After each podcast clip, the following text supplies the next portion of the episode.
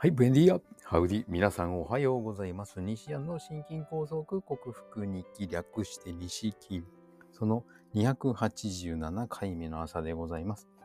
昨日は、えー午前中お休みでしたので、えーハリキューを、久々に針を受けに行きました。そうですね。あまりにも久々に来たもんで、3月末以来になってますね。そこの先生が大丈夫なんですか？いろいろと心配してくれたんですけども、もうあの、行く暇なかったですというふうに。それとあと、針というよりも、整体の方、柔道整復師の方が主体の方なので、警察法というマッサージというか、あの筋肉伸長法がですね、あの、何とも言えない感覚なんですよ。痛いのか痛くないのか、その、痛いを通り越したような主義なので、それがあまり気持ちのいい、終わった後は伸びて気持ちがいいんですけど、うん、それがあまりにも気持ちがいいような感覚ではないので、まあ、ここはしょっちゅう来るとこじゃないなっていう判断して行かなかっただけなんですけども、しかも平日9時から昼3時までの診療時間という、まあ、なかなか行けないケースなので行かなかっただけですが、まあおかげで昨日はちょっと歩くのも楽になるぐらい軽くなりました。特にこわばってた筋肉が。まあ、7ヶ月も経つとそんな風になるんだなと。うん、オーソモレキュラーでもやっぱりメンテしないと食べ物だけでは良くならない。ストレッチ、運動して、あのー静的ストレッチですね。ダイナミックじゃなくてパッシブ。ダイナミックストレッチ、動きに対して、まあ、静的ストレッチ、サイレントじゃないですけども、はい。それをする必要があると痛感した一日でした。はい。で、午後は新しく、えっと、障害者グループホームのサービス管理責任者の仕事が始まりまして、あの、内容を聞いていくと、うん、ちょっと難しいかな。特に精神的にあの病んで、病んで精神障害のある方の支援っていうのもなかなか難しいもんだなと思いながらぼちぼちやっていこうと思った一日でございました。はい、夜は筋トレで締めました。もちろんストレッチを少し入れたのも、はい、言わずもがなでございます。では今日もよろしくお願いします。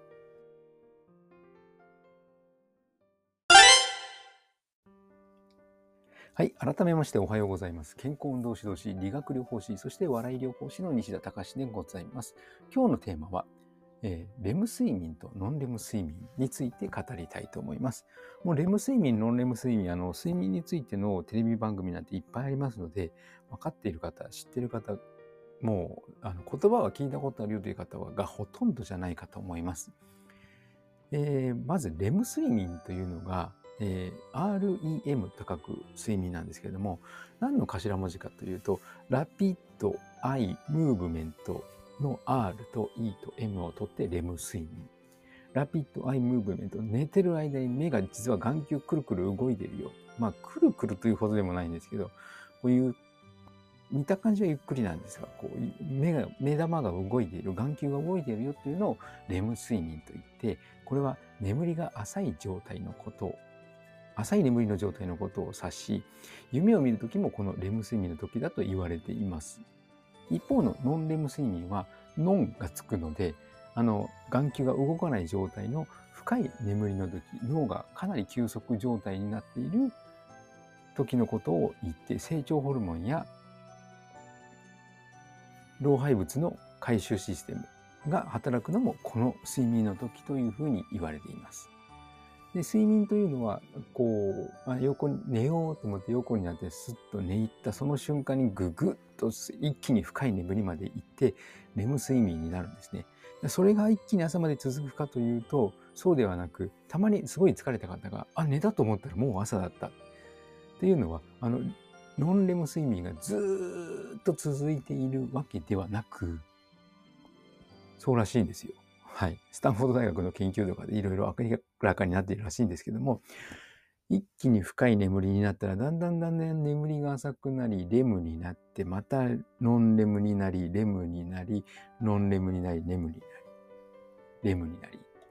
それがだいたいですね、90分周期、約90分、1時間半周期。で、ノンレムからレムっていうのが1時間半周期。で、またこう、レムに向かってノン、ノンレムに向かってレムに戻るっていうのが1時間半周期。これが4回から5回繰り返さのされた後に目覚めるっていうのが、えー、ね、睡眠の基本パターンらしいです。4回ということは1.5時間ですから6時間から7時間半が、えー、理想の睡眠時間になるということにそういう計算になりますね。はい。で、えー、ノンレム睡眠その深い眠りが重要っていうのは何となくわかりますよね。深く眠ってしまうと脳の疲れが取れるとかですね。そんなのは体感している方が多いんですけども、じゃあこの浅い眠りの眼球が動く浅い眠りのレム睡眠が何で必要なのかなんですけども理由はまだまだ明確ではないようですが先ほど言ったアメリカのスタンフォード大学が研究したところこのレム睡眠の割合がだんだん短くなっている人はあの死亡率が高くなるんだそうです。レム睡眠の割合が5%減少するとあらゆる原因による死亡リスクが13%上昇するらしいです。へー。全体なら、さらにレム睡眠の割合が15%未満の人。全体の15%ということでしょうね。はい。で、15%以上に比べて死亡リスクが高くなる可能性も示唆されていると。えー、なんででしょうね。まあ、それだけレム睡眠にも役割があるということでしょうね。はい。まだそこは明確にはなっていないようですけども、2018年、日本の理化学研究所などの研究チームによっては、レム睡眠を引き起こすのに必須の2つの遺伝子が特定されたそうなんで、これからがそのレム睡眠とノンレム睡眠の関係性が明らかになってくるのではないかというところでございます。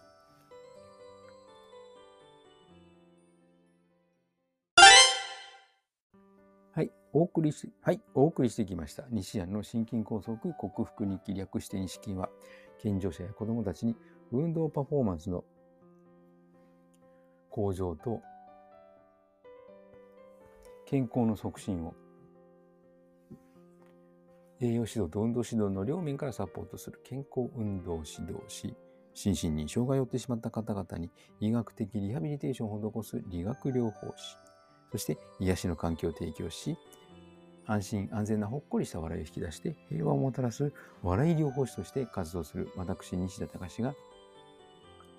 えー、コロナワクチン接種を6回も7回も7回打った方ってまだ聞いてない。ああ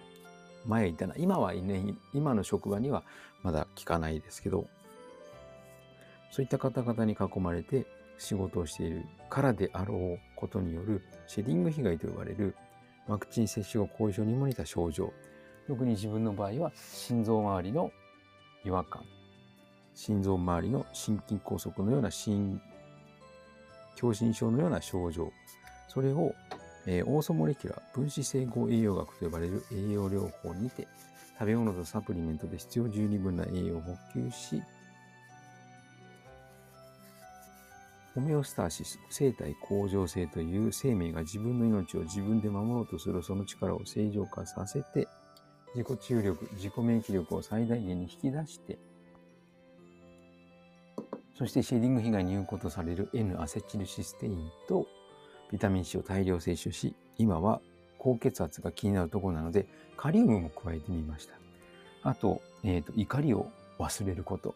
リラックスすること、睡眠の重要性も、え、着目し、今は睡眠について学習しているので、その学習内容を共有しているというそんな音声ブログでございます。